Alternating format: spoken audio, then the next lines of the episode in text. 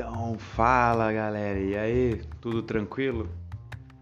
Então, aqui Diogo Martins falando, mais um episódio do nosso podcast, um Up Runners, lá no Spotify. Segue lá, já vai no Instagram, tem muito material sobre corrida também no Instagram, arroba UpRunners. Vai lá, tem muitas coisas relacionadas à corrida, a treinamento. Bom, tem uma infinidade de de material lá na, no Instagram? Vamos lá então. Hoje o nosso papo vai ser o seguinte, ó. Uh, eu não tenho tempo. Então as pessoas me procuram muito no Instagram, ah, que legal, Diogo, a corrida e tal, como atividade física e tal. Só que eu não tenho tempo. E essa é uma das frases que eu mais ouço, né?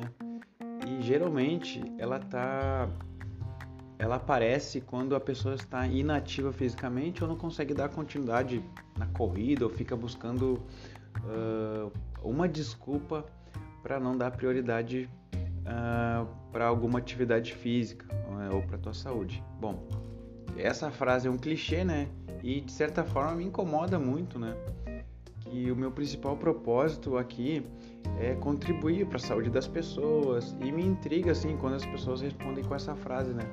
E eu me faço essa pergunta, né? Será que realmente elas sabem o que significa a, a palavra tempo, né?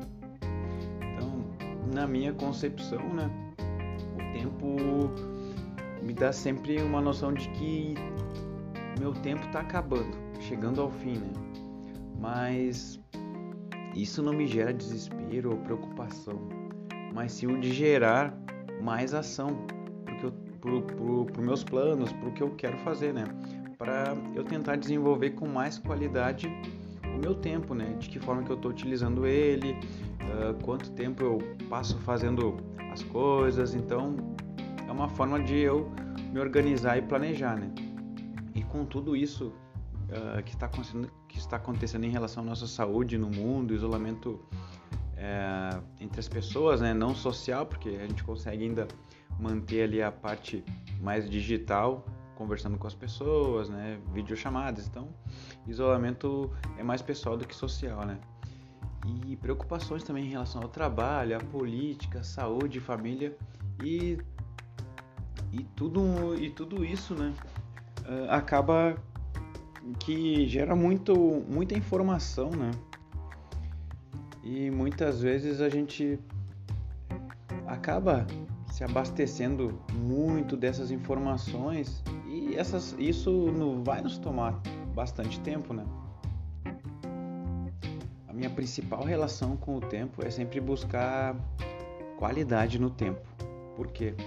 Porque na minha concepção o tempo é uma coisa tão valiosa, é uma moeda de troca tão valiosa que, que a gente não pode se desfazer ela de uma forma rasa.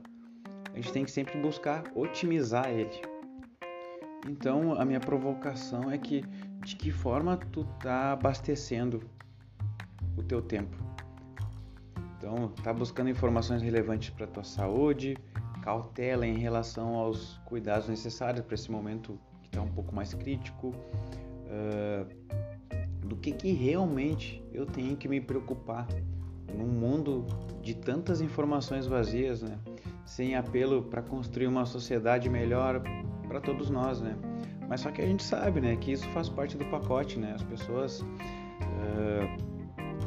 Então, só para trazer um dado bem interessante aqui, né? Que o Brasil ocupa o terceiro lugar no ranking de populações que passam mais tempo na social media, na rede social, né? Com uma média de 3 horas e 31 minutos diariamente. Então, e o meu, a minha provocação aqui vai que esse tempo que tu, obviamente, não está trabalhando, mas não vai ser ressarcido, já passou e não tem volta. Então, uh, se tu não tem um tempo de 20, 30 minutos para te exercitar, tem coisa errada aí. De que forma tu está gerenciando o teu tempo, né? Então, e a pandemia ela trouxe coisas negativas, mas trouxe também coisas positivas, né? Nós já percebemos que videoaulas né, de forma remota funcionam. Uh, a corrida, principalmente, uh, te dá há muito tempo, né? Eu já trabalho com, com, tra, com corrida de forma remota, treinamento, né? E a pessoa te dá, a, a pessoa que corre, ela tem essa autonomia, faz todos ali a, a, a parte de planejamento da corrida. Então, olha o leque de opções que, que a gente tem hoje em dia para fazer atividade física. Tu não precisa nem sair de casa, tu pode ficar em casa com poucos materiais ou tu consegue comprar equipamentos que tu consegue deixar em casa que não ocupam muito espaço. Então, isso gera uma, uma riqueza muito grande né, para a gente ter um aproveitamento melhor do tempo.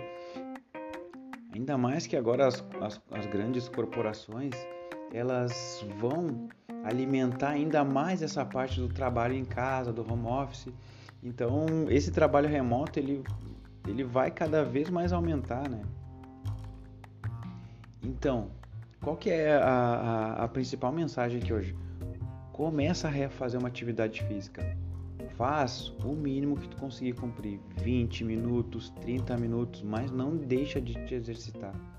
Porque o nosso tempo é uma moeda muito preciosa, principalmente para cuidar da nossa saúde. Porque a gente, se eu não estiver bem, como é que eu vou cuidar de outra pessoa, tá? Galera, valeu, forte abraço e até o próximo episódio.